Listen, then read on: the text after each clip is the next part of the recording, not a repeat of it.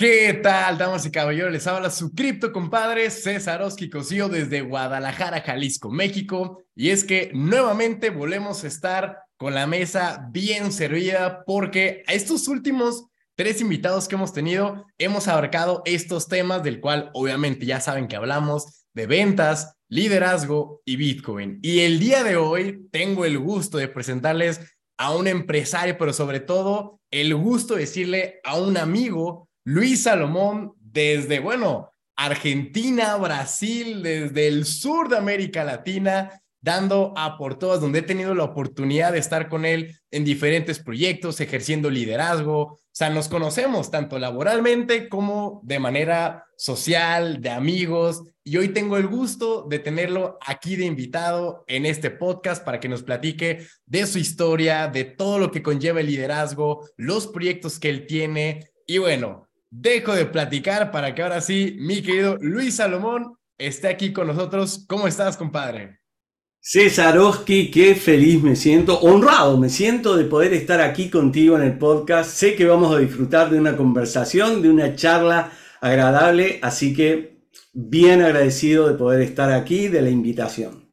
A ti, a ti. Oye, antes de cualquier cosa, porque bueno, una cosa siempre es eh, yo presentarlos bajo lo que ustedes me pueden mandar y los conozco, pero siempre para mí lo importante es que Luis Salomón se presente en voz propia. ¿Quién es Luis Salomón? Bueno, eh, soy esposo, soy argentino viviendo en Brasil hace ya casi 10 años. Una cosa interesante.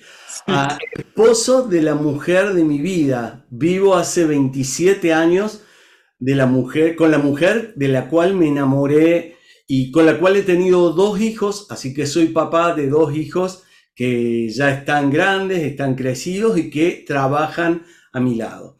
¿Qué más te puedo contar de mí? Que hace más de 35 años que estoy trabajando en liderazgo y en formación de equipos de alto rendimiento, que no sé hacer un montón de cosas, eh, y eso no lo digo con mucho orgullo, sino con un poco de vergüenza. No sé nada de mecánica, no sé nada de nada. De lo único que sé es de lo que he estado trabajando por más de 30 años. Así que ese es Luis Salomón en pocas palabras. Perfecto. Me gusta porque sobre todo luego, luego se refleja la clase de liderazgo que, ojo, no de dictador que ya estás haciendo, poniendo como, hey, somos todos parejos, solo que yo me enfoco en una cosa. Así que antes de llegar y que nos platiques todo eso, a mí me gustaría saber en qué parte de tu vida, a los cuántos años te llegó esa primer señal, esa primera iluminación bendita de decir, hey Luis, como tú dijiste, que no sabes muchas cosas, que te dijeran, hey, por aquí, esto lo tienes que ir desarrollando porque el camino del liderazgo es lo tuyo. ¿Qué fue ese detonador? Sabes, tenía apenas unos 16 a 17 años y eh, necesitaba trabajar. Así que eh, conseguí un, trabajo en una metalúrgica de, mi ciudad que quedaba cerca de mi casa. Ellos necesitaban un personal administrativo que contara las piezas de stock, las piezas que, que tenía. Bueno, era un contador, pero un contador de piezas. Era una metalúrgica que, fabricaba unos herrajes muy especiales. Bueno, la cuestión es que entré a trabajar ahí feliz porque iba a tener un sueldo y en una tarea, César, que no requería gran, no era desafiante en ninguna manera, era simplemente, si sabías contar hasta 500, ya estás. Todo resuelto. a mí los números me encantan, me encantan. Entonces, bueno, empecé a hacer la tarea todos los días, era contar y contar y contar y contar y contar y contar y contar. Y en los almuerzos ah, compartía, ahí conversaba con la gente que trabajaba ahí, con toda la gente que trabajaba en las máquinas. ¿ok? Esta metalúrgica estaba dividida, una parte en la fundición y otra parte lo que se maquinaba. Así que, te, imaginas, no era eso un trabajo muy, pero muy atrapante, inspirador entrar y saber que iba a agarrar una planilla y un artículo tenía que contar cuántos había, chequear que estuviera de acuerdo con lo que la planilla decía, si no, hacer una, una contar de nuevo, corregir, bueno, lo que fuese. La cuestión es que empecé a encontrar errores, muchos errores, muchos errores, y de hecho pensé que esto era normal, encontrar los errores era, normal. Pero a las tres semanas, el dueño de la empresa eh, me sentó y me dijo, la verdad es que estoy sorprendido con el trabajo que has hecho, has puesto muchas cosas en orden y eso es muy bueno, quiero que estés a cargo de esta división. Tenía 17 años.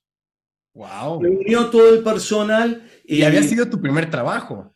Mi primer trabajo formal. Mi primer trabajo formal. Reunió todo el personal y dijo, bueno, ustedes ya lo conocen, él ha estado acá por tres semanas. A partir de este momento, él está a cargo de esta división. Todo lo que necesiten lo hablan con él. Cualquier cosa que yo necesite comunicar, la voy a comunicar a través de él. Él tiene autoridad para abrir, para cerrar. Bueno, y digo, wow. Eso generó una situación absolutamente desagradable.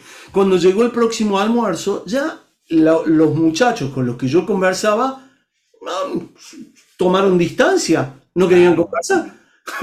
y, cuando me acercaba a donde estaban ellos trabajando, eh, dejaban de hablar. Y eso me puso en una situación César, inmensamente incómoda, porque en verdad yo no había ingresado para trabajar haciendo esa tarea. Yo había ingresado para hacer la tarea de, de, un, de un administrador auxiliar. No, de un auxiliar, de auxiliar, de auxiliar, de administrador, o sea, nada. Eh, bueno, eso me costó, fue una experiencia, los meses que continué ahí trabajando no fueron gratificantes para mí. Hice lo mejor que pude y creo que no fue un gran trabajo. Lo que tenía que hacer a, nivel administrativo lo hice con excelencia, pero esto de liderar salió horrible. Llegó final de año, ya estaba terminando la escuela secundaria en Argentina y entraba a la universidad.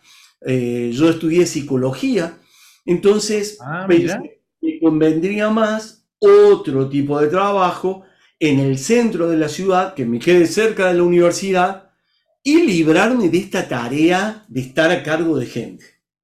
Justo sea, eso era fin de año, justo sea que en la empresa donde trabajaba un tío mío, a partir del 2 de, enero iba a haber vacante, una vacante por dos semanas, pero si la ocupaba iba a quedar con posibilidades de que me tomaran más adelante. Así que decidí renunciar a la metalúrgica, eh, creo que eso fue liberador para mí y entré a trabajar a esta empresa, una empresa muy importante en Argentina, eh, te diría de las de las empresas top y entré para ocupar una posición de un personal que había salido de vacaciones. De nuevo, se trataba de contar. Así que ah. eso comencé el 2 de enero. Nunca me voy a olvidar de esa experiencia. 2 de enero entro a trabajar y pensé que iba a entrar a, un escritorio, pero me llevaron al subsuelo. Toda la empresa tenía un subsuelo, un nivel eh, menos uno, donde estaba toda la mercadería. Entonces, el gerente comercial, eh, un hombre con el cual construí una relación realmente valiosa, ese día ni, nos conocíamos, él me dijo mucho gusto, ah, de hecho no me llamó por el nombre, sino que me llamó por un diminutivo del apellido de mi tío, así que mi tío era apellido Chali, me dijo, te voy a decir Chalito. Y claro, César pesaba como 20 kilos menos, así que creo que me podían decir así, 30 kilos menos. Entonces me dijo, bueno, mira, necesitamos que hagas esta tarea, que corrobores que esta mercadería verdaderamente está acá. Sí. Aburrido, aburridísimo. Entraba a las siete y media de la mañana, salía a las 6 de la tarde, aburridísimo, contando todo el día pilas, eh, no tenía que cargar, no tenía que hacer fuerza, sino contar, contar que estuviera la mercadería. Bueno, encontré también un montón de errores un montón de errores que no, estaba mercadería que decían el stock que debería figurar, que no figuraba, que no estaba, y acomodé un montón de cosas. Un día él bajó y me dijo, pero, pero acá, pero, pero cambiaste de lugar las cosas. No, no, le dije, no, no cambié de lugar las cosas, solamente que había artículos que estaban distribuidos, desparramados en todo el nivel. Entonces los reuní, los puse todos juntos. Uy, qué buen trabajo que has hecho, me dijo así. Día 16 de enero, último día de trabajo. Yo quería que me pagaran, que me pagaran esas dos semanas o que me dijeran, Luis, necesitamos que te quedes y este va a ser tu escritorio, tu lugar. Sí, sí, sí, correcto. Llega el 16 de enero, regresa todo el personal que estaba de vacaciones. Y yo estaba medio parido porque ya no sabía ni qué hacer. Estaba esperando que me llamaran, que me llamaran a la oficina a pagarme, nada más que eso. Estaba así como perdido. Me acuerdo que eh, me, me serví un café y en eso, ah, y me había presentado con las personas que, que habían, que eran los empleados de ahí. Sí. Hola, ¿qué tal? Yo estuve haciendo esto, estuve, ah, qué bien, qué bien, me dijeron. Bueno, cara de pocos amigos y, yo, yo también me quedé así como quietito. Eh, dije, en cualquier momento me llaman del departamento de personal y me dicen, Luis, acá está, gracias, pim, o quédate, te queremos en tal puesto. La cuestión es que mientras estoy ahí esperando, viene el gerente comercial y se encuentra con el jefe de esta división, que tenía todo este, equipo, de gente trabajando para él y conversan dos cosas y empiezan a discutir y empiezan a levantar el volumen y, y, eso se transforma en una discusión y empiezan a gritarse y el jefe de división, el que había vuelto de vacaciones ese día, agarró, pegó contra la mesa un manotazo, dijo, me voy, renuncio. Y se fue. Y, este hombre, el gerente, ¿te imaginas? Sí, Yo ahí mientras a mí me paguen los 15 días de trabajo. claro. 18 años, hace 35 años de eso, 37 ah, años. Y entonces, mientras me paguen a mí, peleense todo lo que quieran ustedes, yo vine por mi sueldo. Y, el gerente comercial reunió a la gente y, dijo, bueno, ustedes vieron lo que acaba de suceder. Eh, no me acuerdo cómo se llamaba esta persona que renunció, creo que Carlos dijo, suponte que era Carlos. Carlos acaba de renunciar, les presento, él es Luis Salomón, él va a ser el nuevo responsable de... ¿Cómo? si yo vine a cobrar, no a agarrar un ascenso. Otra vez la misma historia. ¿Te imaginas? Todos los que estaban ahí estaban dolidos porque su, su jefe, su líder, amigo, había, se había ido. Y entonces las conversaciones, vamos a renunciar y vamos no sé qué. Y de repente yo tuve que hacerme cargo de ese equipo de personas que tenían 8, 10, 5 años de antigüedad y yo tenía 15 días de antigüedad. Sí, exacto. Ahí, César, se me prendió una lámpara. Eh, eh, no te digo ese día ni te digo ese momento. Porque ya, ya era el conjunto de señales que fue. Recuerdo el instante. En ese momento me puse a trabajar. Eh, me, me, acuerdo que el gerente comercial me sentó en un escritorio. Me dijo: Mira, quiero que hagan esto, esto, esto. Quiero que, que, quiero que, pa, Me, me, marcó las pautas, me marcó las líneas de la cancha. Y, y, empezamos a trabajar y nada más que eso. Sí.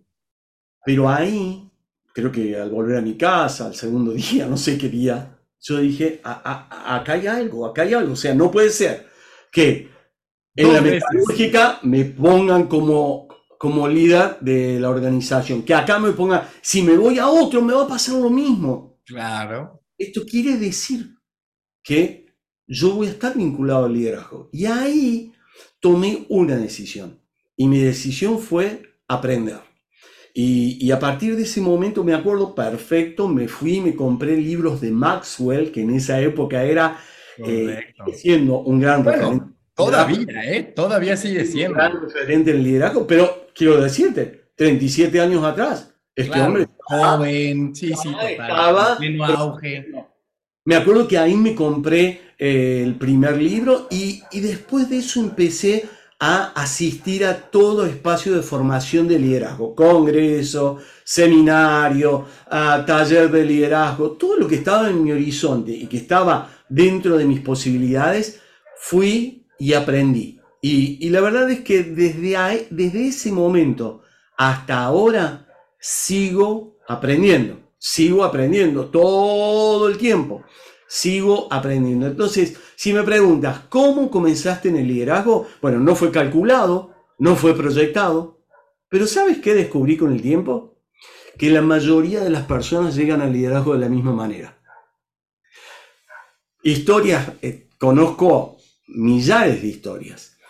Personas que era el mejor vendedor del concesionario y el gerente dijo, tú vas a estar liderándolos o era la persona más responsable en el área y la pusieron a liderar. Y la mayoría de las personas me plantean exactamente lo mismo. Luis, yo me formé en la universidad para ser contador, para ser lo que fuese, administrador de empresa, para ser eh, médico, para ser docente, para ser lo que fuese. Pero yo no me formé como líder y ahora tengo que liderar.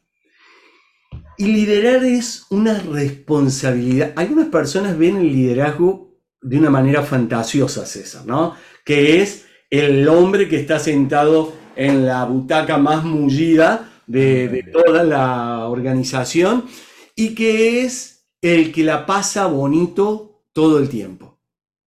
Mi experiencia como coach de, de líderes a lo largo de los años es que son personas que viven tremendas cargas de estrés, de ansiedad, que se ven sobrepasados de dificultades, sobrepasados de desafíos.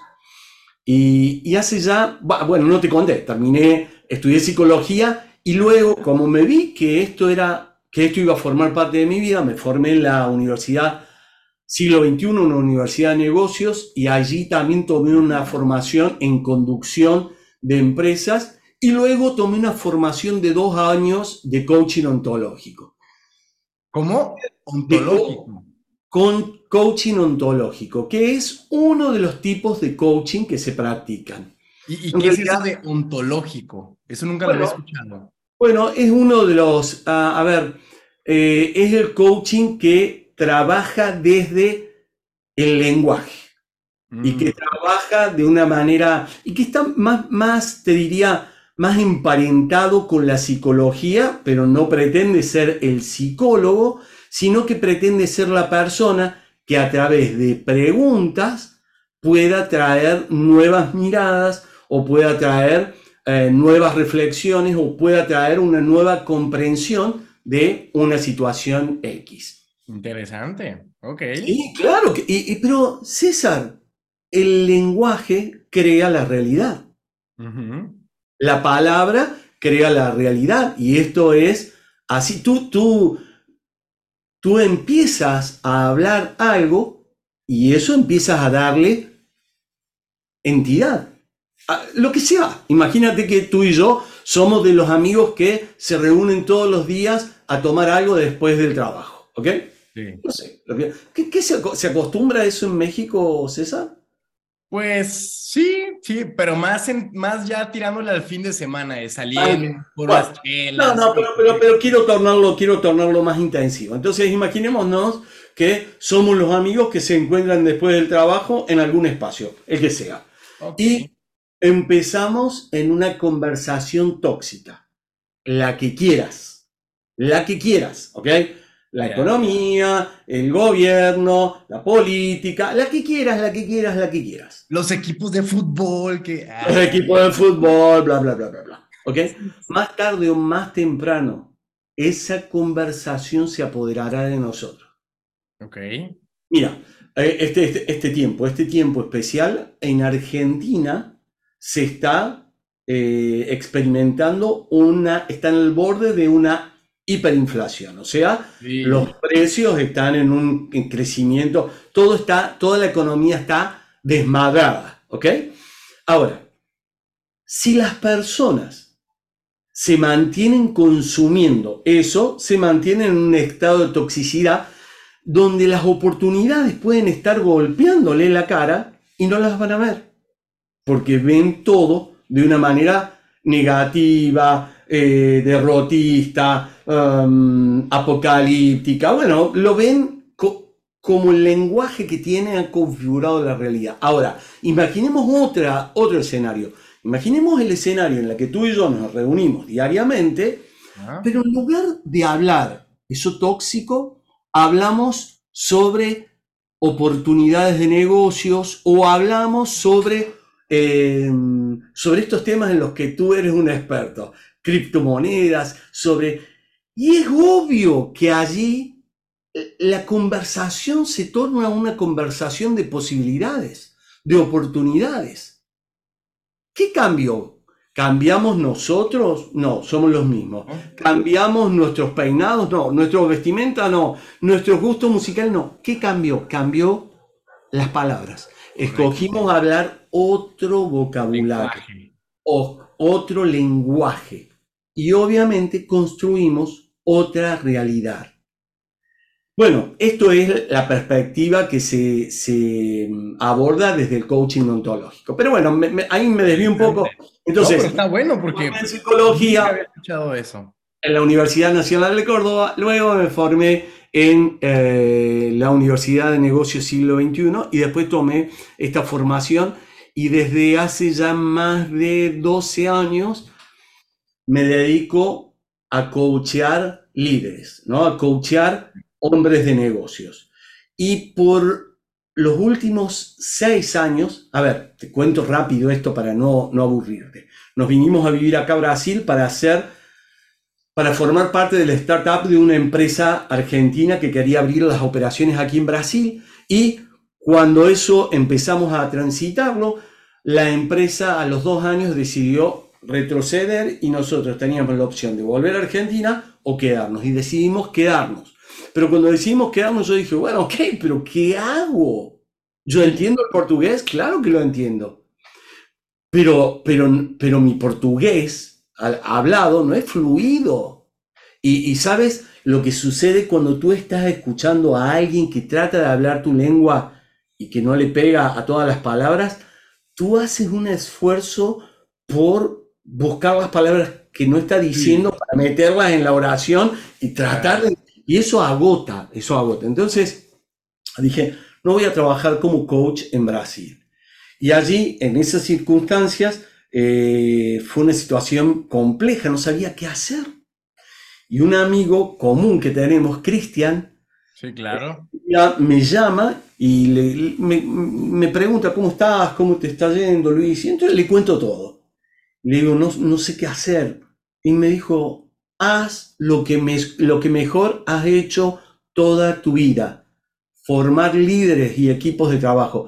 Y entonces le dije, claro, bueno, pero es que siempre lo hice dentro de organizaciones, dentro de Citibank, dentro de una, dentro de una empresa. Te llevaban una empresa y te ascendían. No, me dijo, ahora no, ahora hazlo en un formato online.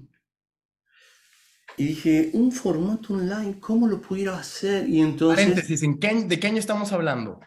Estamos hablando 2017.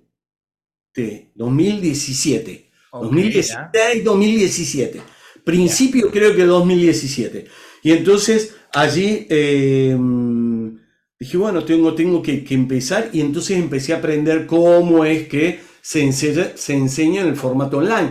Que también hay allí toda una técnica para que la persona que está viendo no se aburre y apague el video. Así que me formé, tomé una formación con, con un capo que, que, que, enseña sobre el tema y comencé la Escuela Internacional de Líderes. Fundé la Escuela Internacional de Líderes, que es una comunidad pequeña, como con unos 60.000 líderes, uh, y entonces allí empecé a crear programas de formación. Eh, programas sobre cómo liderar, programas de formación simples. El problema que tuve, eh, César, es que mi ignorancia sobre el mundo de los negocios online me hizo eh, cometer un error, un error clave, que fue seleccionar a quién quería ayudar.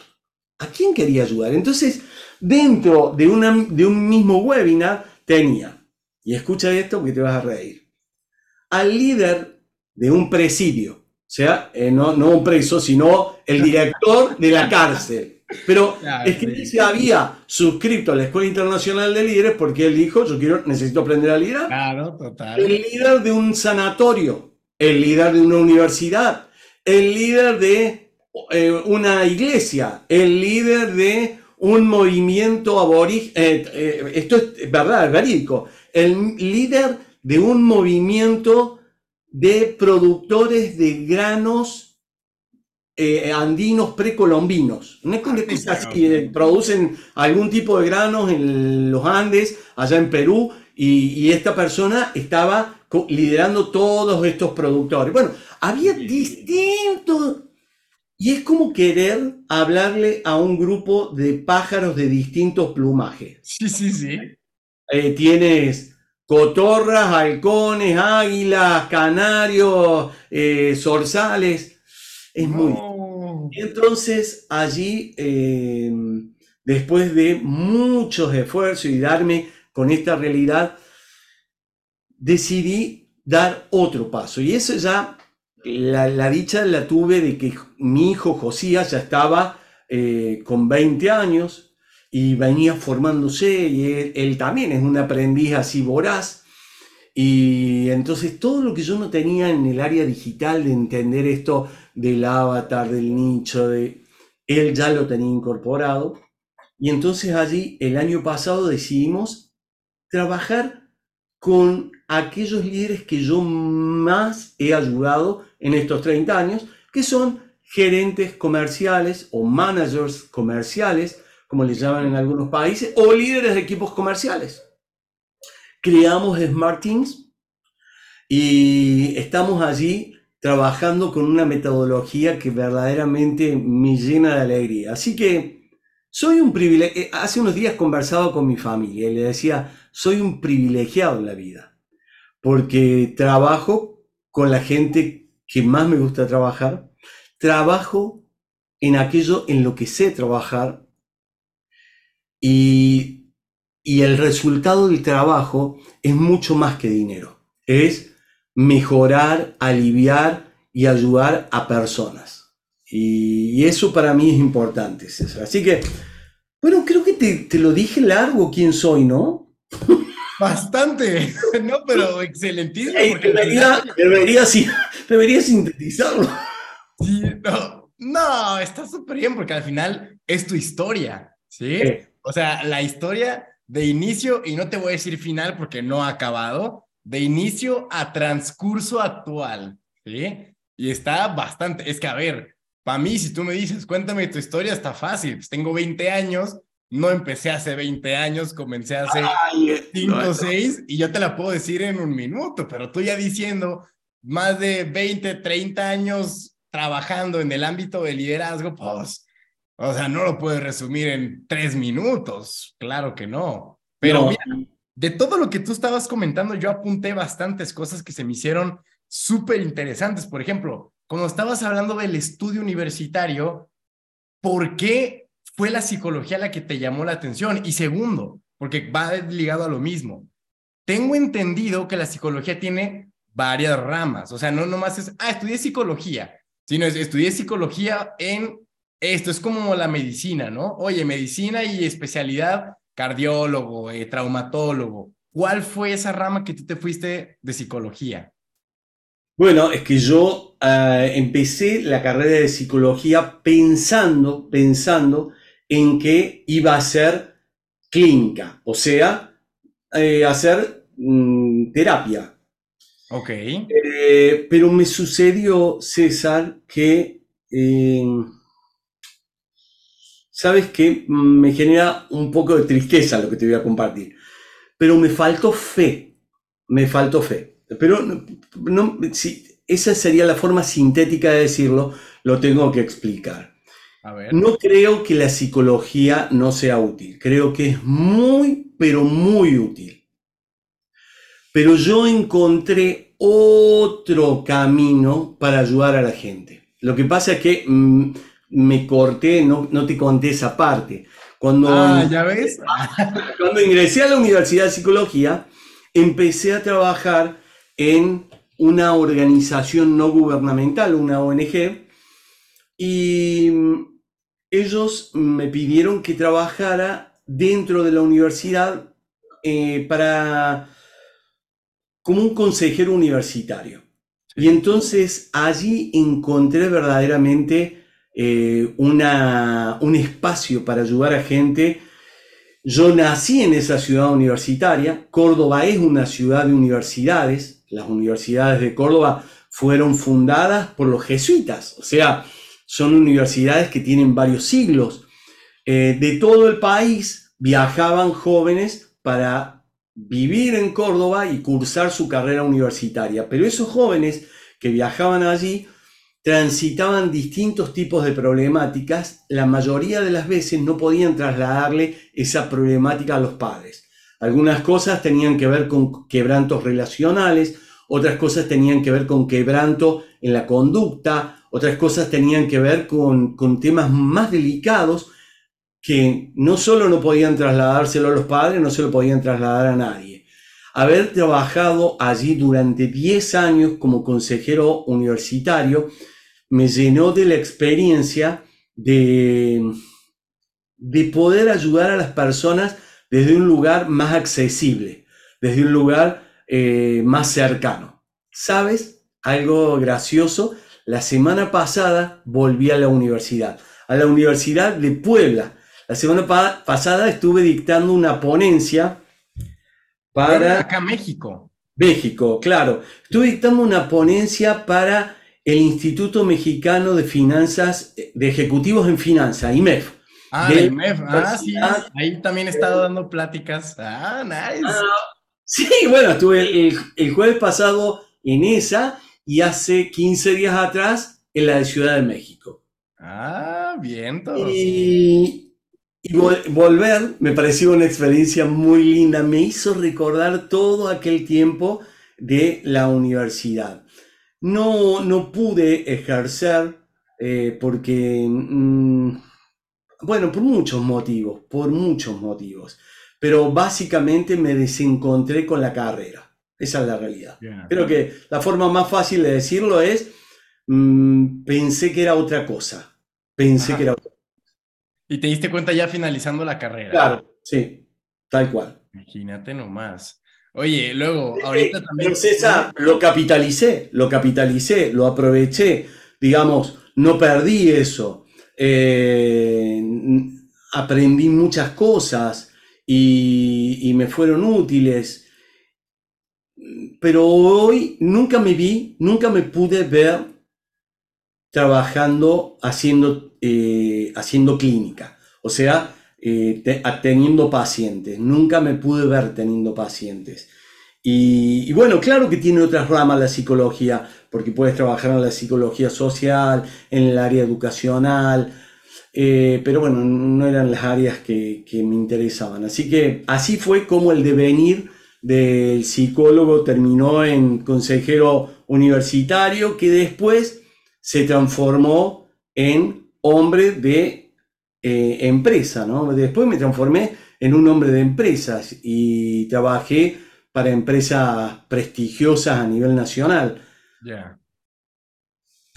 Bueno, te voy a decir algo, ¿eh? Eso de psicología educacional que dijiste que no va por ahí, al final es lo que estás ahorita ejerciendo, obviamente no hablando de que eres un psicólogo en tema educativo o en, en universidades, pero al final aplicaste cierto conocimiento de psicología, gran parte del liderazgo y estás en la rama educacional. Entonces, sí estuvo por ahí el caminito, ¿eh? Hay un proverbio chino que dice que el conocimiento es un esclavo que te acompañará al lugar que vayas. Así que lo que hayas aprendido te seguirá el resto de la vida. O sea, eh, eso que aprendiste es ahora tu, capital y ese capital lo llevas a donde vas. No importa a dónde vayas, te llevas el capital.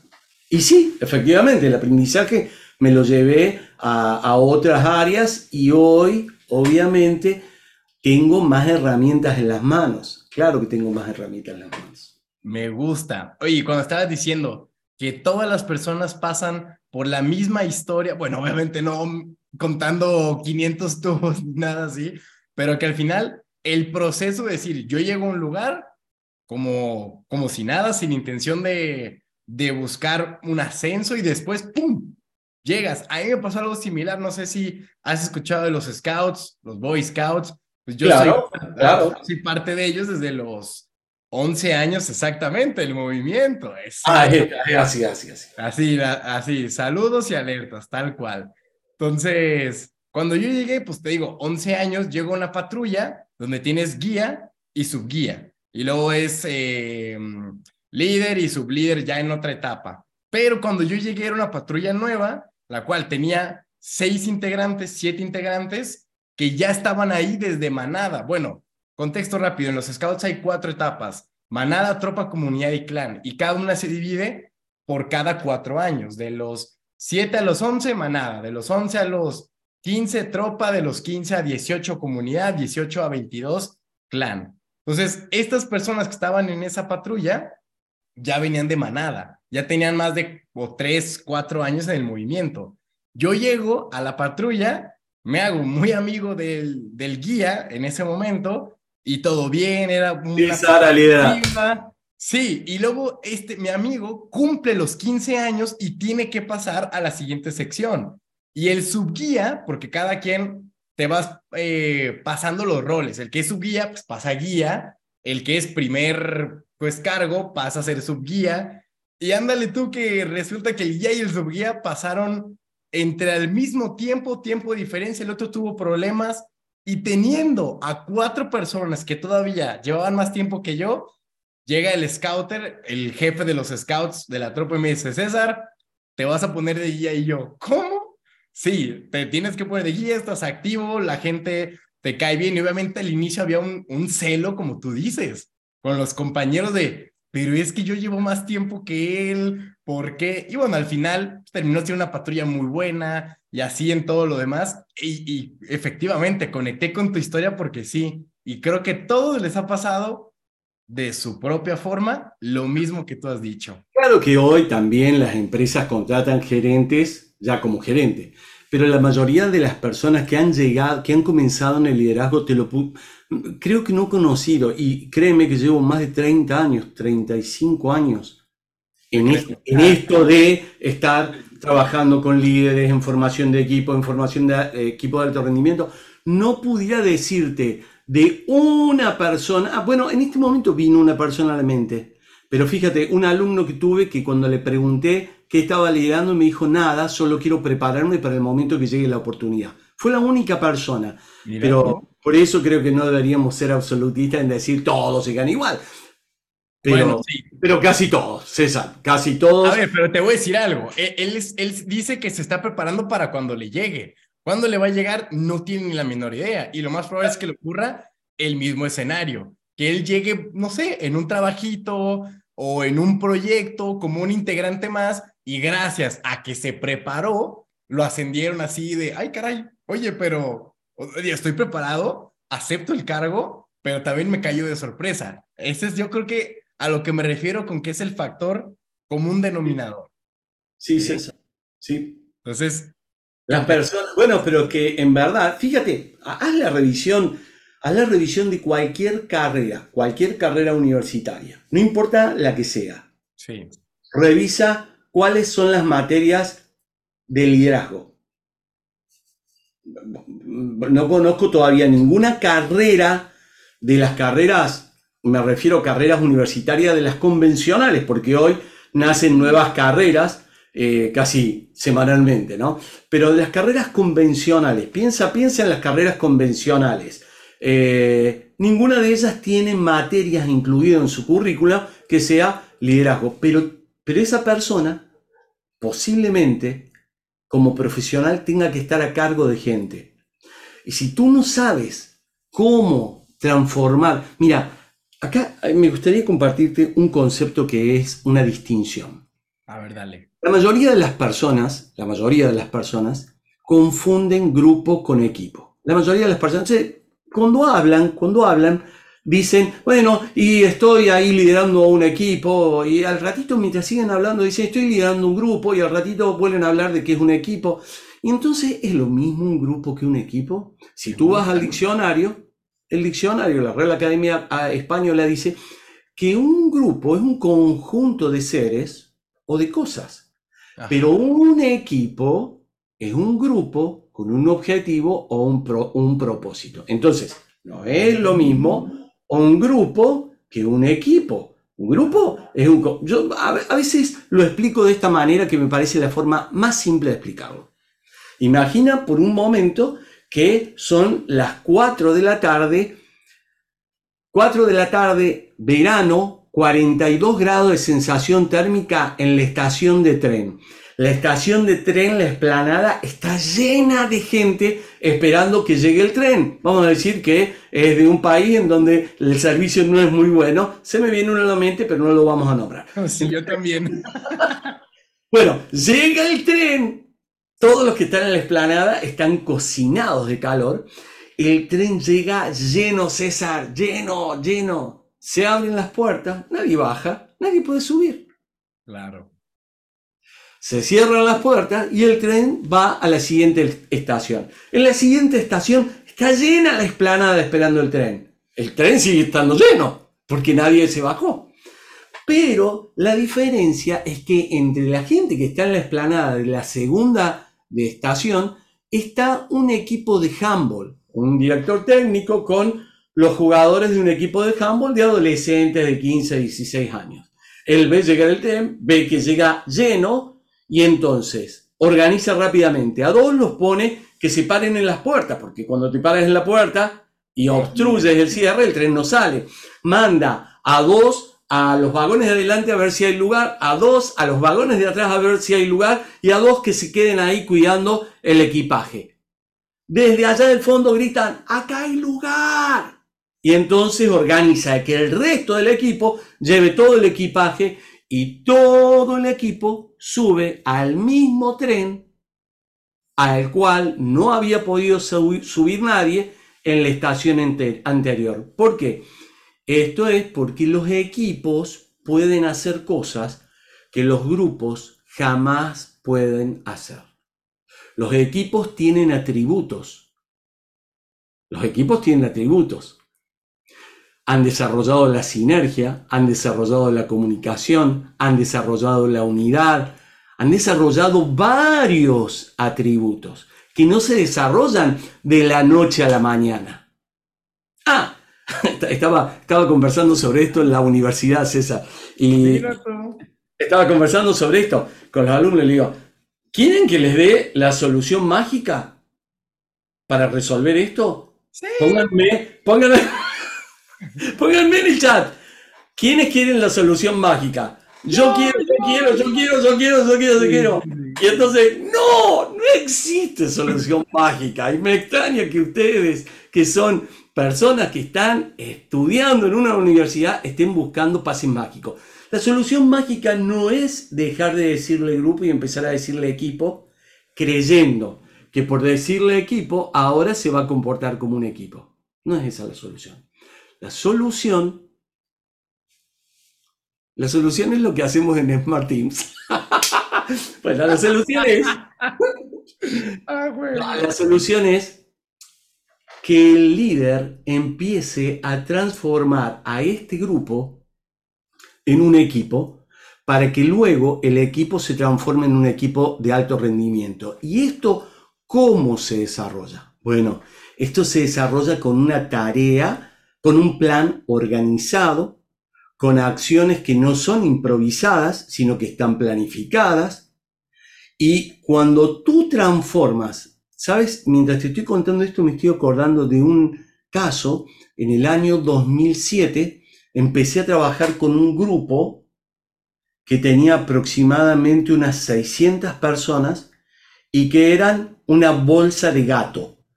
Ah, ¿Conocen lo que significa ese dicho popular bolsa de gato? Pues me hago la idea de que pesado, malo. Ah, es simple, imagina que en un saco de arpillera, en un saco, en una bolsa, metes ocho gatos. ¿Posible? bueno, y es un desastre. Correcto, sí, sí, sí. Bueno, e, era, era así, eran 600 personas, tenían aproximadamente unos 30 nivel líderes y unos ocho nivel por encima de esos líderes. Y eran conflictos, conflictos y bajísima productividad. Y nosotros teníamos, te estoy hablando 2007, Josías tenía cinco añitos, mis hijos eran chiquitos. Y mm, mi hija estaba con dos añitos, bueno, chiquitos. Y ese era mi trabajo y tenía que salir bien, César, porque iba a ganar de lo que ese equipo generara. Así que empecé a trabajar en la transformación de esa bolsa de gatos a un grupo que por lo menos estuviera socializado, que se pudiera sentar alrededor de una mesa. Luego, ese, esa mesa se transformó en un equipo y luego se, se transformó en un equipo de alto rendimiento, el, uno de los mejores que esa compañía tuvo. Construimos tanta relación que después me iba de vacaciones con esa gente, ¿no? Para que te des cuenta la transformación que se vivió. Por supuesto que esa transformación llevó un periodo de tiempo. Y eso se llama proceso. Por supuesto que nuestra mentalidad eh, de microondas, de instantaneidad, le cuesta comprender este concepto de procesos. Es por eso que, eh, fíjate que es más popular la liposucción que cinco años de gimnasio y de disciplina alimentaria. A las personas, no, no, ¿cuánto vamos a demorar en mi, quirófano? Y vas a demorar como 3, 4 horas. Y después tendrás dos semanas de doble. Y después de eso ya está, la barriga no está, después de eso no tiene barriga. Listo, vamos ahí. O sea, las personas eh, huyen un poco de la idea de proceso, pero son los procesos los que en verdad transforman. Interesante. Muy factible que la persona que no cambió sus hábitos alimenticios, no adquirió disciplinas y no incorporó la actividad física, por más de que se haya hecho una liposucción, lo más probable es que con el tiempo vuelva a ganar todo el peso que perdió. ¿Ok? Pero, pues como se recupera en cuatro horas, pues otra vez, otra lipo. Ahora, cuando ha sido un proceso, la transformación permanece. Entonces, esa es tal vez, eso es lo más lindo que vivo en mi trabajo, César. Acompañar a un líder, que es un hombre o una mujer que lleva sobre sus hombros la enorme carga de guiar la vida de una organización y de lograr los resultados que la compañía le exigen y de lograr los resultados que aseguren que sigue siendo el gerente de la organización y lograr, bueno, acompañar a esa persona y enseñarle cómo transformar a esa bolsa de gatos en un grupo de trabajo. Generalmente no llegan como bolsa de gato, llegan como grupos de trabajo, ayudarlos de grupo de trabajo a mudar a equipo y eso significa ir equipándolos y desarrollando los atributos que un equipo tiene y luego transformarlo en un equipo de alto rendimiento. Me gusta. ¿Me regalas un minuto más? Los que quieras, compadre. Pues ni Mira, un ejemplo, un ejemplo.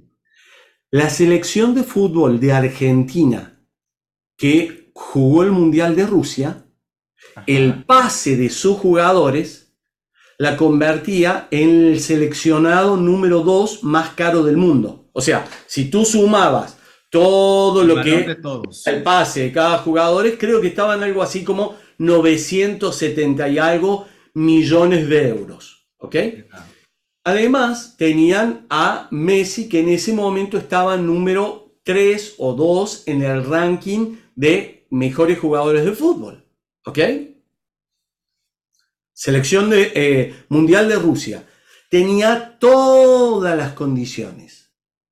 Todas, todas se fue en segunda fase, fue el segundo seleccionado en recibir más goles en contras y salió del Mundial casi apenas comenzó. Tremendo fracaso. Veamos el grupo o, o el conjunto que participó en el Mundial de Qatar. Si sumabas el pase de todos los jugadores, ya no era la segunda seleccionadora, el séptimo. O sea, hay seleccionados que participaron en el Mundial de Qatar cuyos jugadores eran más valiosos que lo del equipo argentino. Messi ya no era el tercer o segundo jugador más importante del mundo, creo que está en número ahora 17 o 20 y pico porque tiene 34 años. Ya no es el pibe, ¿ok? ¿Ya es? don, ya, ya, es Don Lionel Messi, ¿ok? no ha perdido la magia. O sea que si, nos ve, si vemos en valor de integrantes, estaba en peores condiciones. Pero hay un dato que no te di. En el seleccionado de Rusia, para prepararlo y llegar al Mundial de, Rusia, perdón, el Mundial de Rusia, para llegar y participar, tuvo tres entrenadores. Porque el primero no sé qué, no sé qué, perdió en Argentina un, un equipo de fútbol, pierde dos o tres partidos seguidos, vuela el, el líder. Así que voló uno, voló otro, voló otro. El tercero fue el que la llevó. Oye, y luego creo, creo, obviamente tú lo vas a ver más porque eres argentino y viste ese mundial, que hubo un partido, no sé si en la fase de grupos, que dijeron, este DT mm, no nos interesa, nosotros vamos a hacerlo por nuestra cuenta, nuestra alineación y lo sacaron de la ecuación, ¿no? Tal cual, tal cual. ¿Sabes? Las declaraciones de ese director técnico dan algo así como compasión. Él dice, no planifico nada. Eh, escucha esto, esto, palabras de un líder de esa envergadura, lo siguen contratando. No planifico nada, porque cuando planifico me siento un oficinista. Yo dejo que el juego fluya. suena, suena, suena como medio hippie, no funciona. O sea, por más lindo y relajado que suene, no funciona. Y los resultados están a la vista. Por otro lado, eh, por otro lado Scaloni, no nombramos a este, hemos resguardado su identidad. No vamos a decir que era San Paoli. Por otro lado, Scaloni es un director técnico que es todo lo contrario. Mesurado, planifica, pensante, evalúa, trabaja desde la proyección, desde la planificación. Ese hombre hizo que un conjunto de jugadores menos valiosos en términos de pase, con una estrella menos brillante en términos de tiempo, ganara el Mundial de Qatar. Entonces, ¿de qué se trata? Bueno, se trata de transformar. Porque si, si tú ves la foto de los dos equipos, son casi los mismos jugadores. Se trata más menos. De transformar a las personas en un equipo que funcione y que logre productividad. Y eso solo lo logra hacer un líder que aprende.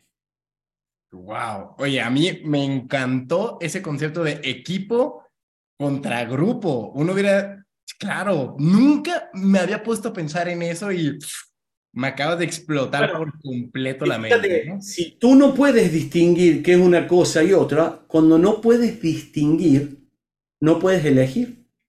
Cuando, y, no poder elegir es renunciar al, al concepto más valioso de la libertad, la libertad de elegir. Pero si yo no puedo distinguir, si no puedes distinguir, no puedes decidir.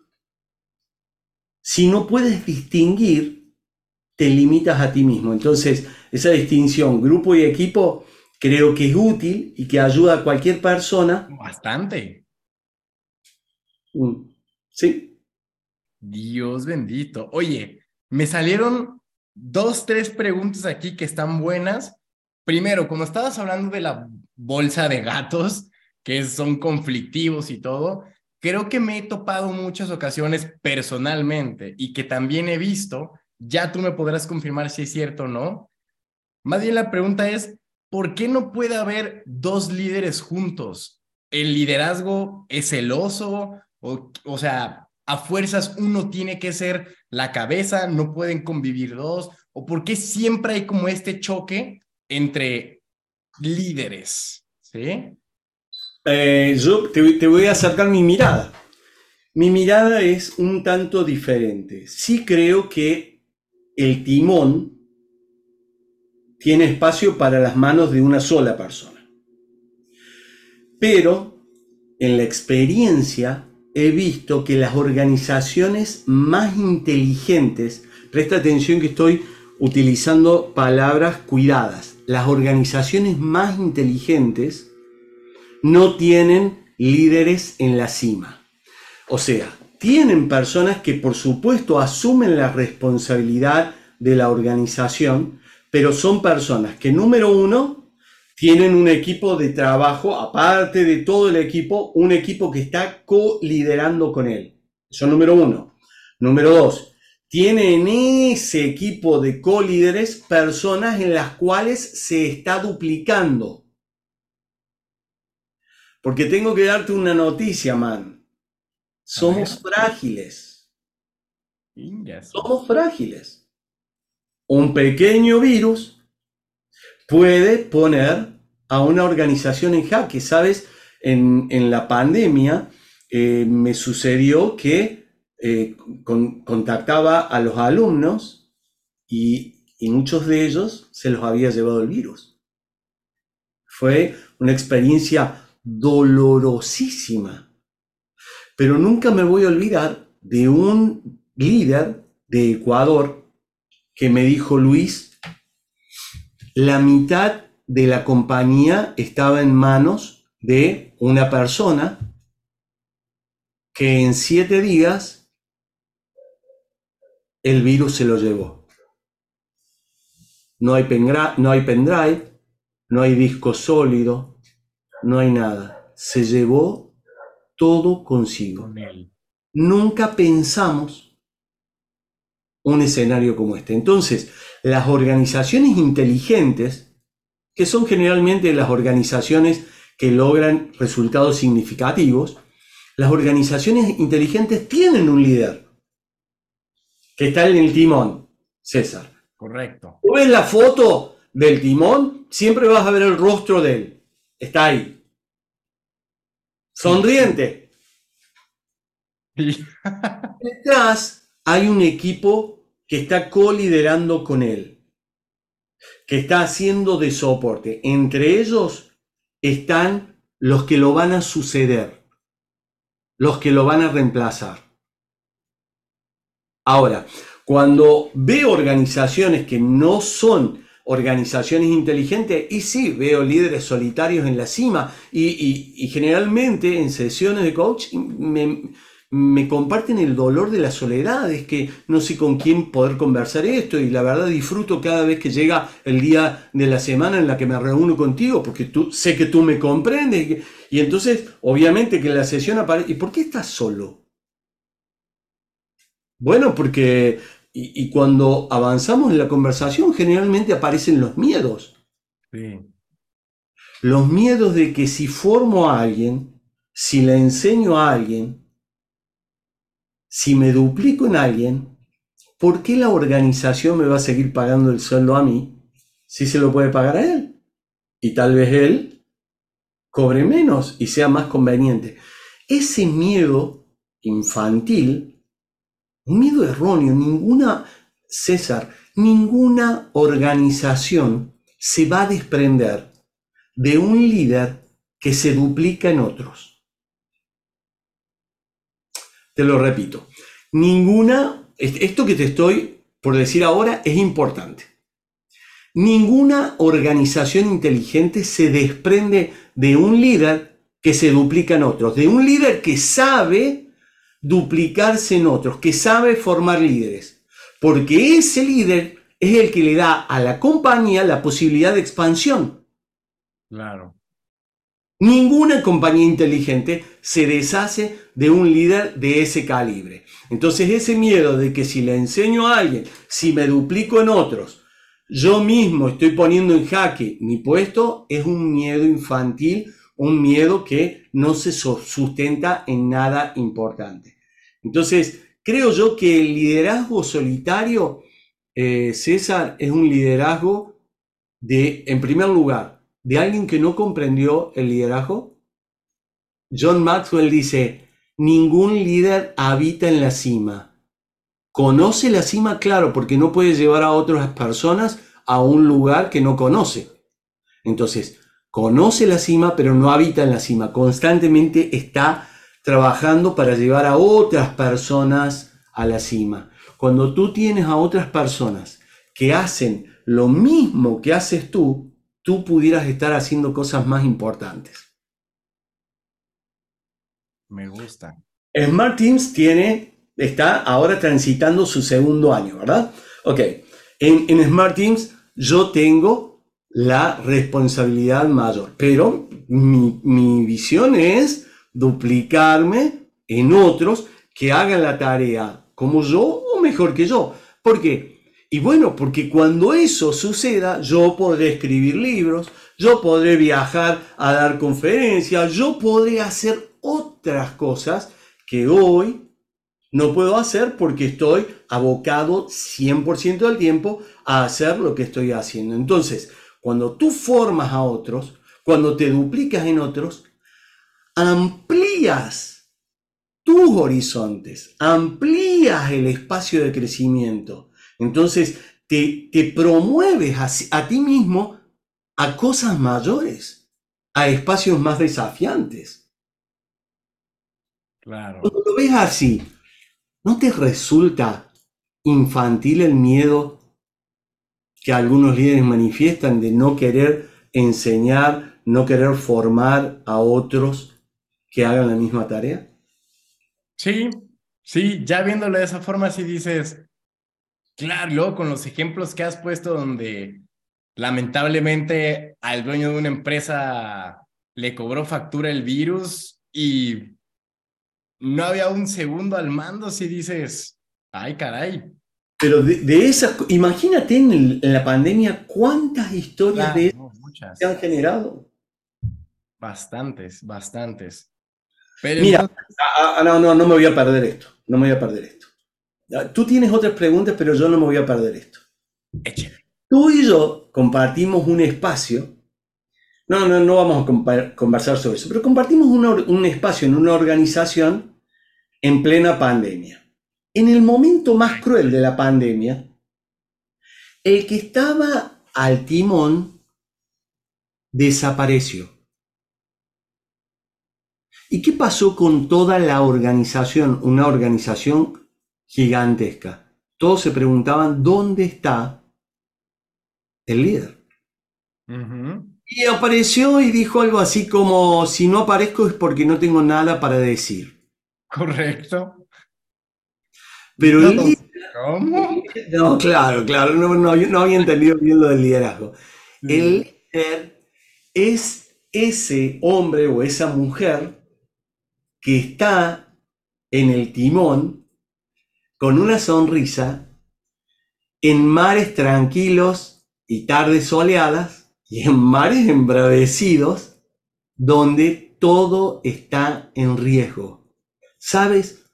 Cuando una organización está transitando un tiempo complejo de dificultad, pero los miembros del equipo se dan vuelta y ven en el timón al líder con la sonrisa que comunica seguridad, todo está tranquilo. Sigamos adelante. Ahora, cuando sucede lo que tú y yo experimentamos y que terminamos descubriendo que estaba, se había metido debajo de la cama del último camarote, estaba ocu- oculto con miedo, o sea, cuando descubrimos la realidad, ¿qué sucedió con la organización? La organización colapsó.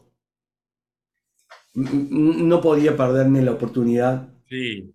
No, no, súper bien explicado, ejemplificado y me gusta. Entonces, ¿tú no crees que existe un celo en dos, o sea, en poner dos líderes? Yo lo pongo como si fueran dos peces beta, que no pueden estar juntos porque se, se pelean por querer ese puesto. Tú me hablas de crearlos, de duplicarse, pero cuando ya no hablamos de duplicarnos, sino de ver bien, es el que se queda con, con el timón del barco ¿realmente es porque existe celos de liderazgo o ya es puro ego lo que se enfrentan ambas personas?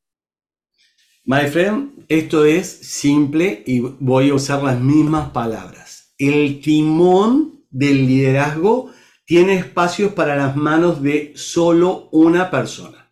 O sea, puede haber un copiloto, puede haber un equipo, pero el líder es uno. No se puede seguir dos cabezas. No se puede seguir dos cabezas. Es uno el líder. Puede haber alguien que lo secunde si se ausenta, claro que debería estar. Pero el líder siempre es uno. ¿Ok? Sucede que cuando una organización quiere poner a dos personas como cabeza, en la organización lo único que empieza a ver es problemas, porque es como imagínate por un momento un cuerpo con dos cabezas. Imagínate que en lugar de estar este rostro bonito acá encima de estos hombros, encima de este cuello, acá hay una cabeza y acá hay otra. Las manos no podrían ser coordinadas, no podía, no, no, no habría coordinación por más de que estén sostenidas por el mismo cuerpo. Entonces, de, mi mirada es una organización inteligente funciona con un líder que trabaja con un equipo de soporte que tienen responsabilidad y entre los cuales tiene una parte en los que se está duplicando. Ya. ¿Ok? Sí. No, ya me quedó claro. Es como si hablamos de director técnico y auxiliares. O sea, al final. Mira, mira, te lo voy a poner un ejemplo que todo el mundo lo va a entender.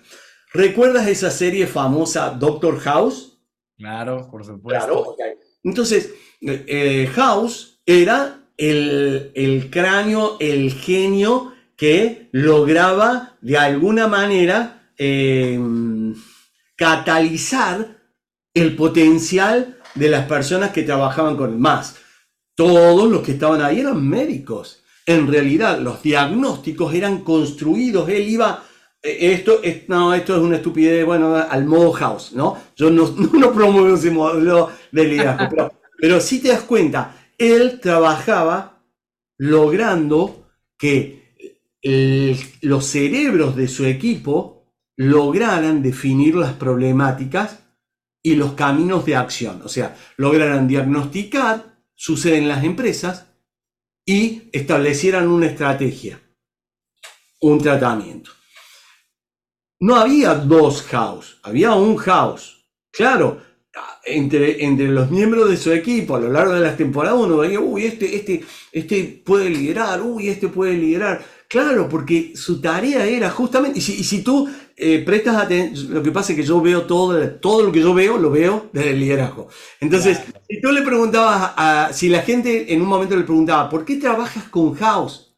Siendo que es un hombre como es, así, con maltrato y todo eso, y ellos decían, porque al lado de él aprendo. O sea, las personas tal vez disimulaban todas las pobrezas de este hombre para poder ser formados por ese hombre. Yo no propongo eh, darle lugar a las miserias y que los otros lo tengan que soportar. No, no propongo eso, jamás. Pero siempre trabajo en las organizaciones de la misma manera. La única manera de que un líder pueda ampliar sus horizontes es que quien está haciendo la tarea que él hace, eh, perdón, es que haya otras personas que puedan hacer la tarea que él hace igual o mejor que él. Eso lo amplía él, le da posibilidades, extiende y expande su horizonte y le permite realizar otras cosas más importantes. Me gusta.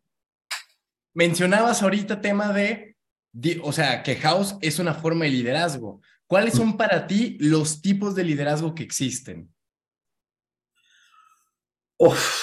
bueno, eh, ¿sabes? Existe... que debe haber muchísimos. claro, hay, hay, no, hay muchísimos eh, modelos de liderazgo, liderazgo autoritario, liderazgo basado en valores, liderazgo basado en posiciones, liderazgo organizacionales, liderazgo. Yo trabajo desde siempre con una línea de liderazgo que es el líder transformacional, que es el líder que trabaja con los miembros de su organización aumentándoles valor.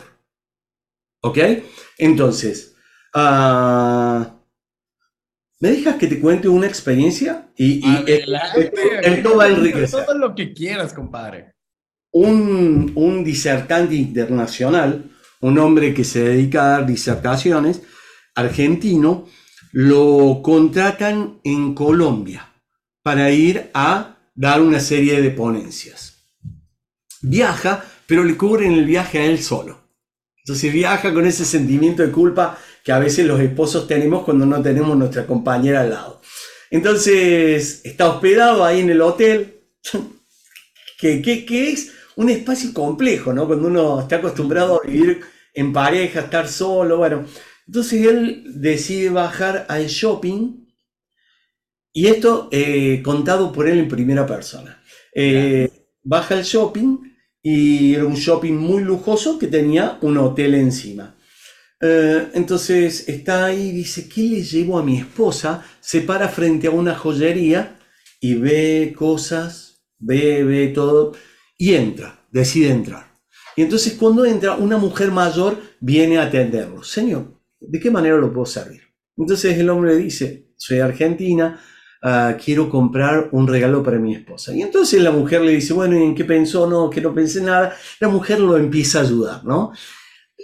Van mostrándole cosas, distintos productos, y en un momento la relación de confianza con esta mujer mayor se, se hace, permite que él haga un comentario. Y él dice, ¿sabes? Tuve, tuve a punto de no entrar, ¿eh? Tuve a punto de no entrar acá. Y entonces ella le dice, ¿por qué, señor? Bueno, dice que la, la vidriera vi cosas lindas, pero vi cosas muy feas. Y entonces ella le dice, discúlpeme, ¿me puede ayudar? ¿Qué vio que no le gustó? Porque tal vez lo que no le gustó a usted no le guste a muchos clientes que no están entrando. ¿Me, mostraría? Sí, le dice él. Entonces salen juntos y él le dice, bueno, está, todo esto que está acá es muy lindo, pero esa piedra, esa piedra ahí desentona, está horrible. Y ella lo miró, le dijo, Señor, acompáñeme. Lo llevó adentro, tomó la piedra y le dijo, esto es un diamante en bruto. Claro, todavía no ha pasado por las manos de un orfebre. Hay orfebres de esta empresa que lo pondrán en, un, en una maquinaria y empezarán a facetarlo, a hacerle los cortes necesarios. Primero van a hacer un proyecto, luego lo van a facetar, luego lo van a pulir y luego le van a dar un tratamiento de brillo y de endurecimiento. Y obviamente esta misma piedra que usted está viendo acá, dentro de un tiempo va a estar engarzada o en un dije o en un anillo y costará miles de dólares. Él en ese momento se sintió profundamente avergonzado, se sintió un bruto un bruto. Y no diamante, para ser precisos. claro, sí, no diamante.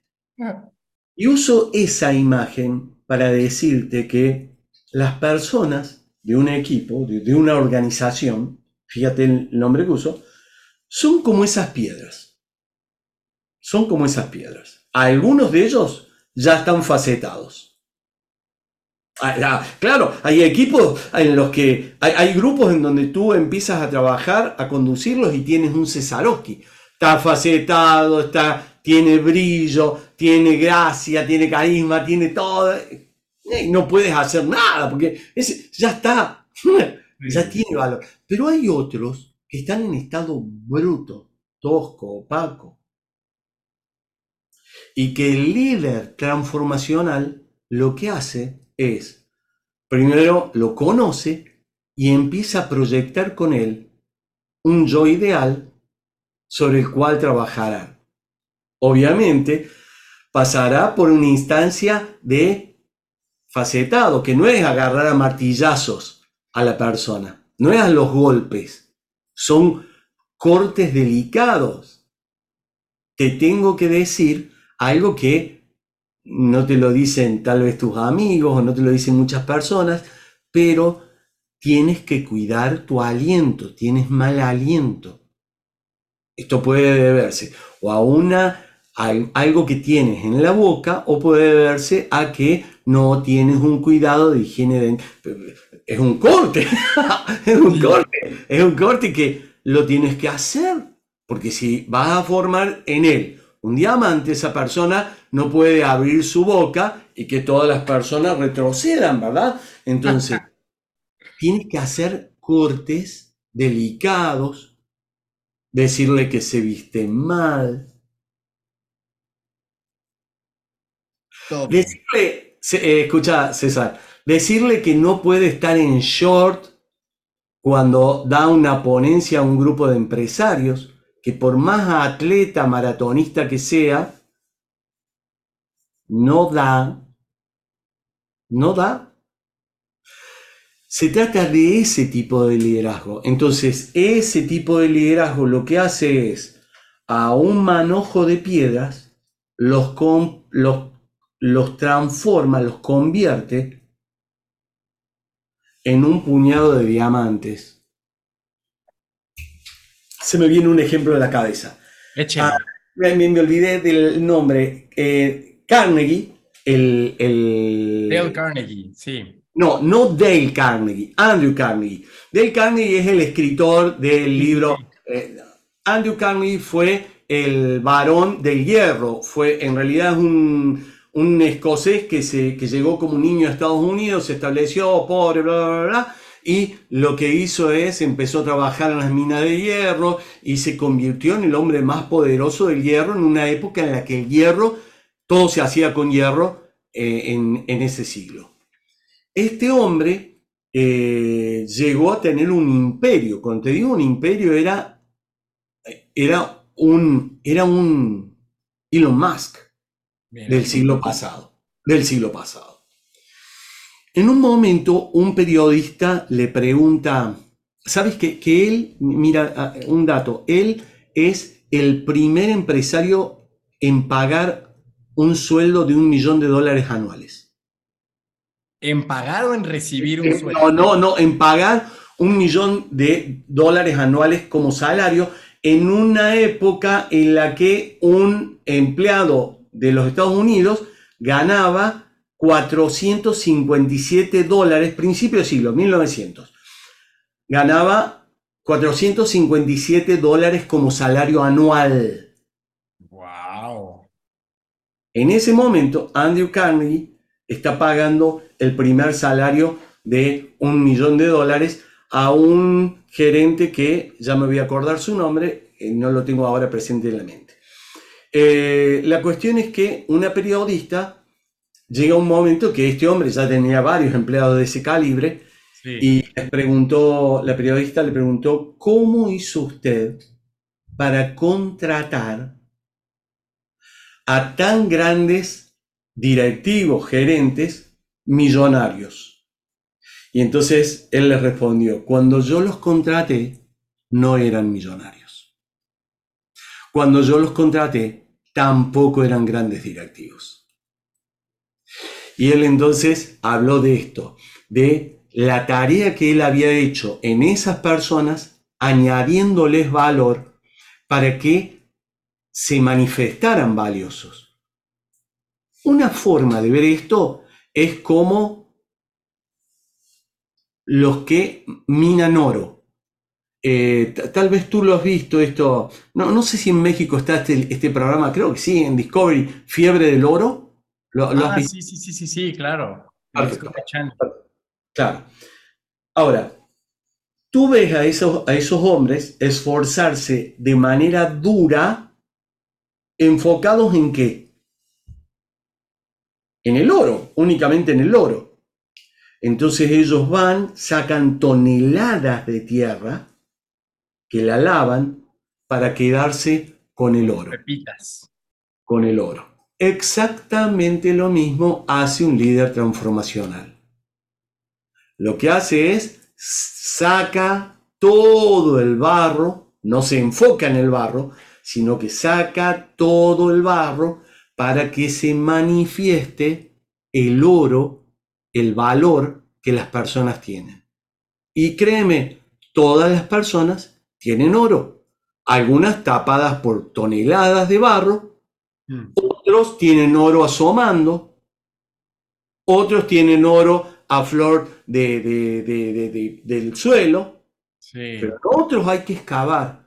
Pero eso hace el líder transformador. Entonces, cuando tú me preguntas, ¿Cuántos tipos de liderazgo hay y qué tipo de liderazgo desarrollas tú? Bueno, hay muchos tipos de liderazgo.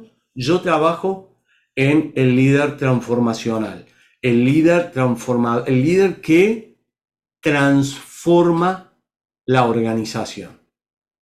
Esos líderes se transforman en líderes inolvidables. Yo estoy seguro que, bueno, tú tienes, eres muy joven, César, pero posiblemente has tenido la experiencia de tener un líder que haya buscado el oro en ti y que te haya ayudado a mejorar y que te haya ayudado a conquistar una mejor versión de ti mismo. Tal vez fue tu papá, tal vez fue una persona eh, de algún entorno de negocios, tal vez fue alguna persona de un entorno de una ONG como un, Boy Scout, no, no sé, pienso, pero es esa persona que te ayuda a ser mejor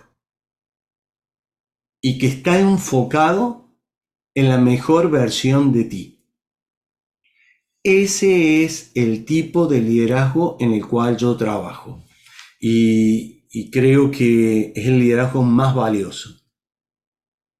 El liderazgo más valioso para la empresa, es el liderazgo más valioso para el equipo y es el líder que cuando termina el día se puede sentir orgulloso de la tarea que hace.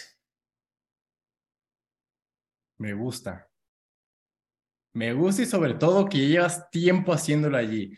Oye, y una última preguntita para ya ir cerrando es que no, no lo quiero cerrar, pero tampoco esto está para sacar historias y, y, tanto conocimiento que te digo.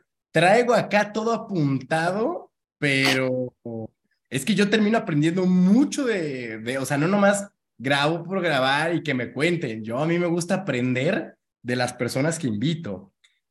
Tú que ya llevas más de 30 años ejerciendo el liderazgo, ¿cómo llegas a aprender más? ¿Cómo es que tienes tanto conocimiento y que me dices y sigo aprendiendo? Porque, claro, uno, uno dice, quiero aprender de liderazgo y te recomiendan los libros más comerciales que hay, ¿no?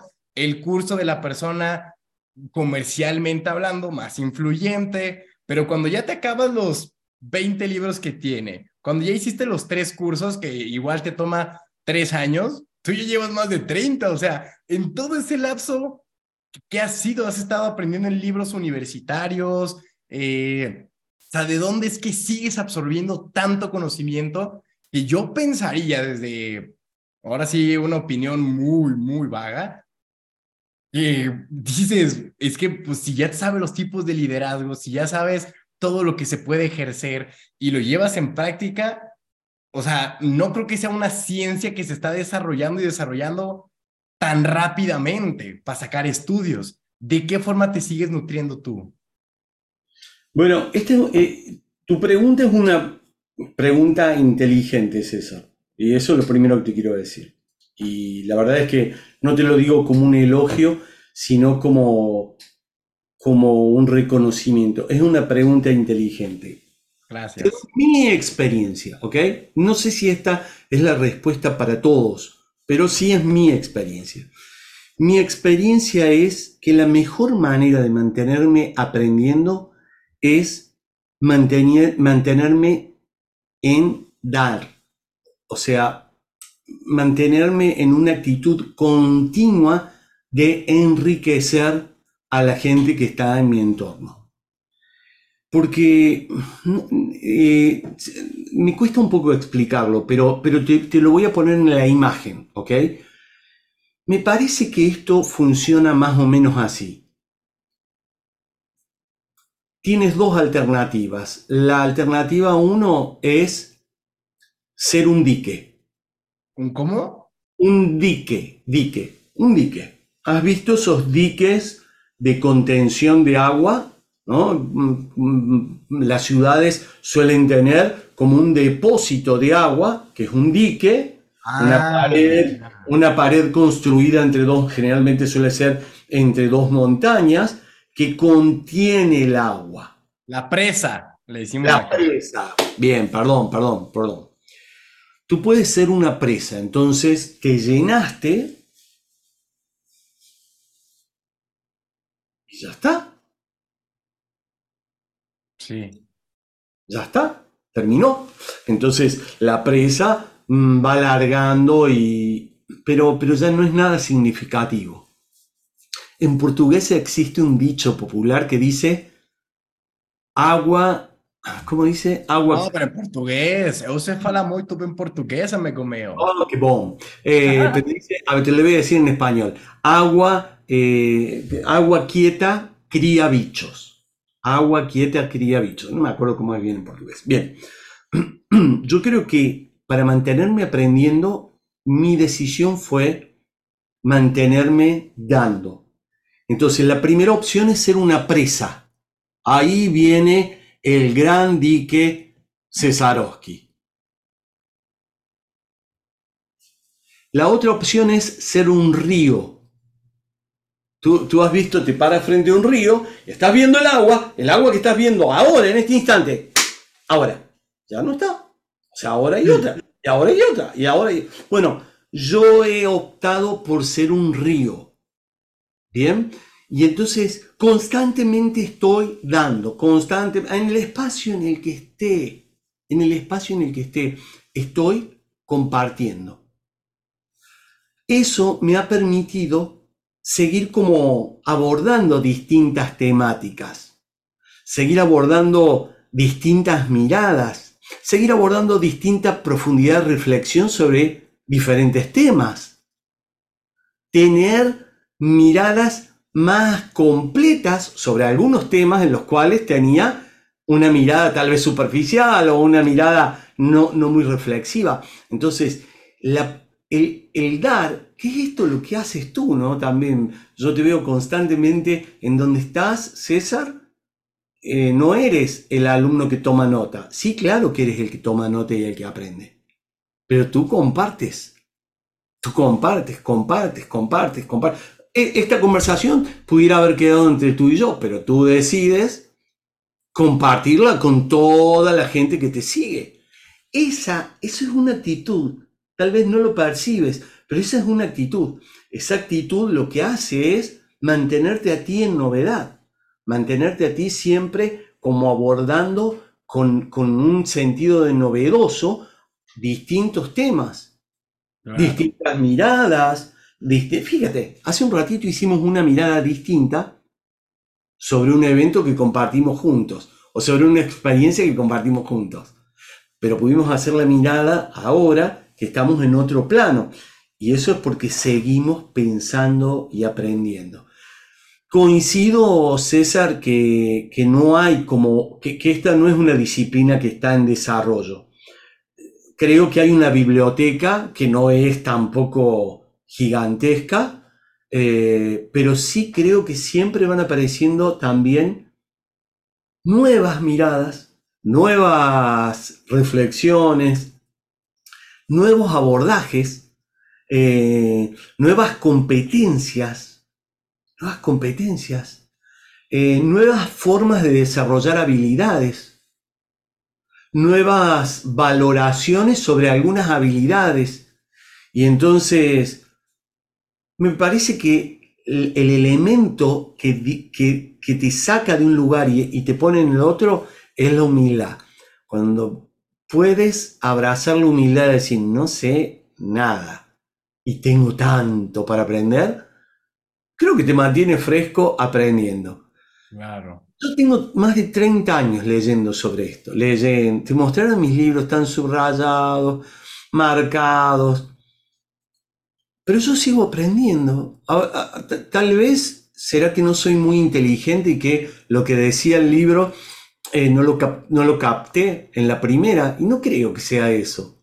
No creo que sea eso. Creo que es como también el tiempo y la experiencia te va permitiendo ver las cosas desde otra perspectiva. Y, te, te va permitiendo valorar las cosas de otra manera. Me gusta. La verdad no sé si te di una respuesta, pero sí permíteme... No, no, no. Sí, y, ¿sabes por qué? Te voy a dejar una tarea a ti y a todos los criptocompadres que nos andan escuchando, porque justamente le diste al clavo. Hay un episodio que ah, fue reciente, hace, no sé, un par de semanas salió, el 210, donde abordamos el tema de liderazgo, que adivina cómo se llama. Aquí está, 210 dice, para aprender más, enseña a los demás. Experto versus mentor. Ahí lo tienes. Creo que es el secreto. Y sí creo, César, que la humildad juega ahí. Ah, un, fíjate, no está lindo que te elogie públicamente porque no es cómodo para ti, no es cómodo para mí y es incómodo. Pero, pero que tú estés tomando nota, eso habla de tu capacidad de aprendizaje. Porque yo sé dónde has estado, frente a qué líderes has estado, dónde te has formado. Entonces, que tú estés tomando nota conmigo, habla solo de ti, no habla de mí. No es que yo estoy diciendo cosas que son grandilocuentes, no, está hablando de ti, de quién eres tú. Y creo que es esa la actitud, César. Gracias. Pues sí, estudiante eterno. Yo le he dicho, hoy soy estudiante, pero al mismo tiempo soy maestro de muchos más. ¿Sí? Mm. Y, y para, es que, hombre, aquí estamos hablando plenamente de liderazgo y tú sabes, me lo acabas de decir. Si yo enseño a más personas, puedo tener la posibilidad de aprender más para enseñarle a ellos. ¿Sí? Porque llega un punto en el que si me quedo estancado en conocimiento, ellos me superan, me agarran todo lo que tengo y después van y buscan a otra que les pueda dar más. Y entonces ya a mí yo quedé en el olvido y ya no trascendí. Te voy a hacer un regalo. A ver. Esta es una frase con la que he firmado mm, centenares de mails en los últimos años. Y es, dice así, el líder que dejó de aprender ha dejado de liderar aunque todavía no se haya dado cuenta. El ah. líder que dejó de aprender ha dejado de liderar, aunque todavía no se haya dado cuenta. Entonces, ese líder que, que dice, ¿qué, qué, qué haces tú? Formo líderes que eh, formo líderes para construir equipos de alto rendimiento. No, liderazgo, yo ya sé, dale ahí, ya sé, dejó de liderar. Hace mucho, no se ha dado cuenta. Tranquilo, tranquilo. El mercado lo va a correr, la organización para la que trabaja lo va a correr, la gente que está liderando posiblemente ya lo corrió. ¿ok? Entonces, el líder que dejó de, aprender ha dejado de liderar. Puede ser que no se haya dado cuenta, puede ser que quiera negarlo. bueno, puede ser, claro que sí puede ser. He visto y conocido muchísimos líderes así. Pero la realidad es que cuando tú dejas de aprender, te conviertes en dique y agua, como dicen portugués, no me acuerdo ahora, pero agua estancada cría bichos. Agua está. Entonces, ese que dejó de aprender, ahora empieza a usar la cabeza para, para enojarse con no sé quién y para, para desarrollar intolerancia a no sé qué cosa y para, para desarrollar el orgullo de no sé qué y, y para... Y ya dejó de ser un líder inspirador. Dejó de ser ese hombre o esa mujer que que al escucharlo todos queremos ser como él. Claro.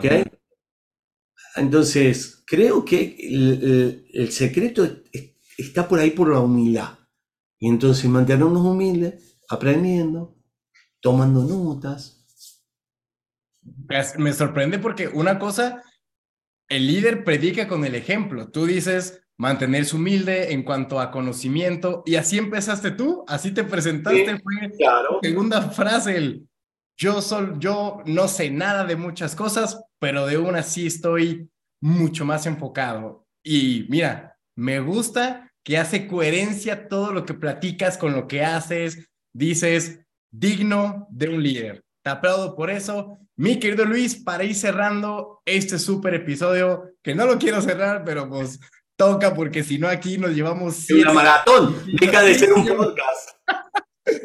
Sí, hombre, se vuelve una trilogía de películas completas. No, no, no. ¿Cuál es el peor consejo que te han dado y el mejor consejo que les puedes dar a la gente que te escucha? El mejor consejo que puedo dar, mantente aprendiendo. Nada más. Perfecto. Mantente aprendiendo. Mantente. ¿Y cuál ha sido el peor que te han dado?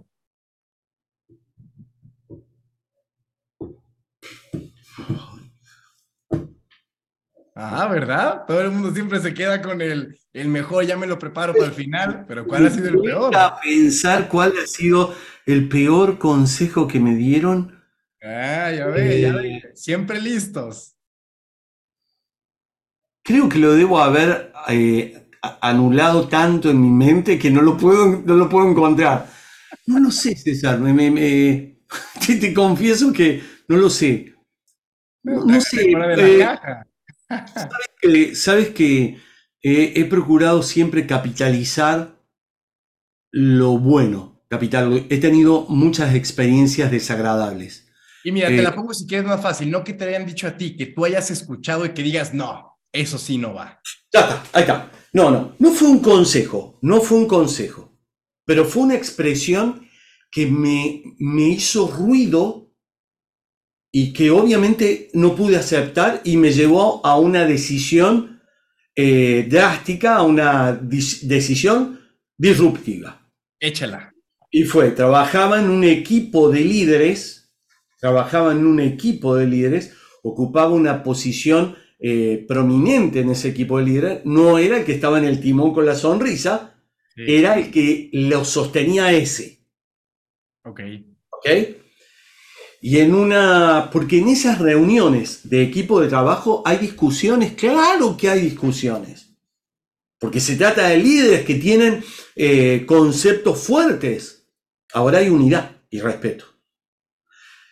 Pero una vez, en una eh, discusión de esa, yo me expresé. Dije, mi mirada es esta, esta, esta, creo que como organización deberíamos tomar tal decisión. Y entonces el líder principal me miró, y me dijo, estás equivocado, tú eres mío.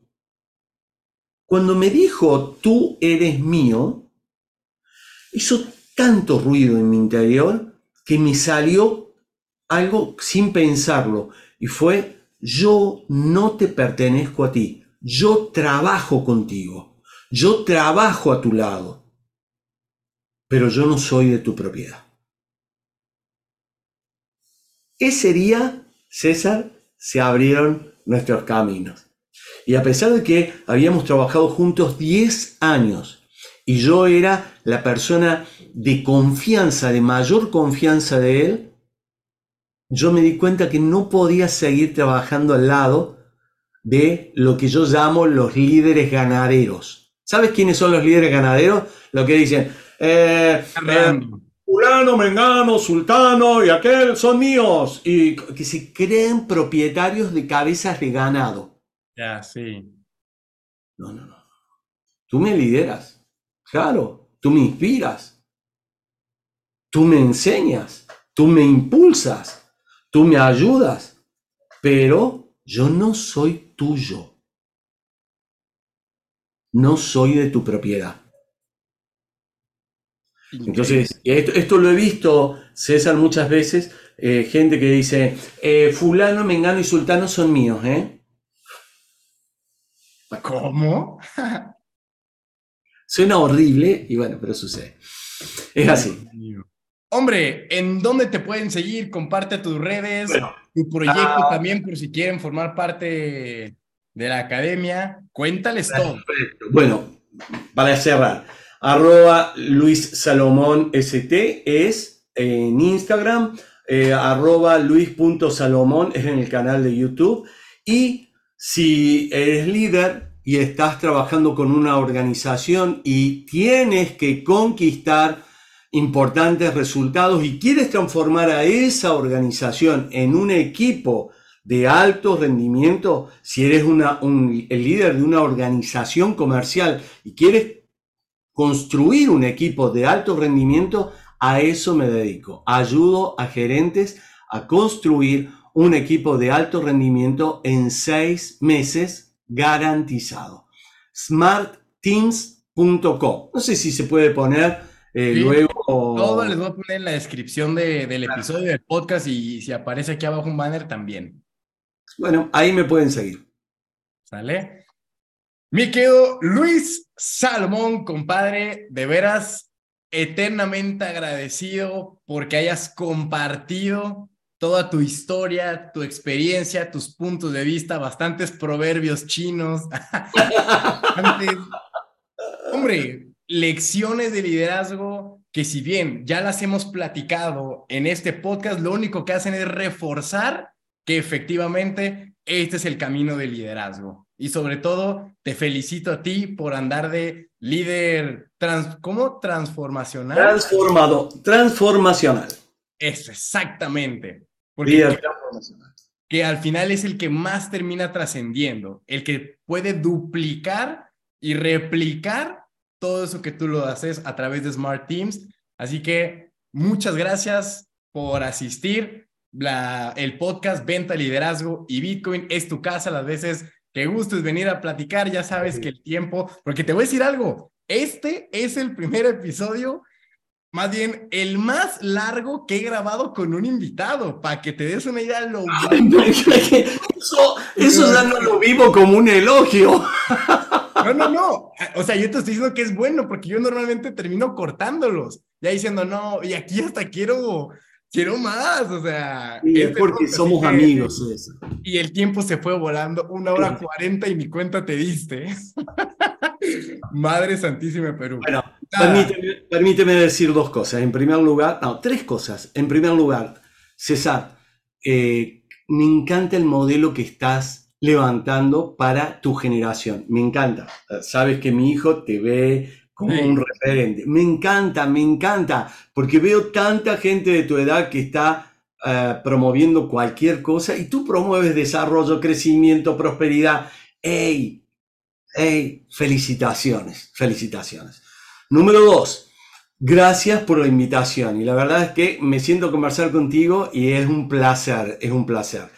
Y, la tercera, gracias por la confianza, porque me confías lo más valioso que tienes, que es la gente con la que estás caminando en la vida, tus seguidores. Así que muy agradecido y mis reconocimientos a tu excelencia, a tu tarea, que sin lugar a dudas se destaca. Así que felicitaciones. Vamos a por todas y pues como ya se la saben, no olviden dejar cinco estrellitas en el review de este podcast en Spotify, en cualquier plataforma, un tremendo like si lo están viendo por YouTube, compartir el video con muchos líderes que estén en el proceso, que ya lo sean o que quieren comenzar, porque este sin duda es una Biblia, es una cátedra de liderazgo. Y pues nada, como siempre les digo, este es Cesarowski junto con Luis Salmón y les mandamos un fuerte Cripto abrazo. Cuídense mucho y nos escuchamos pronto.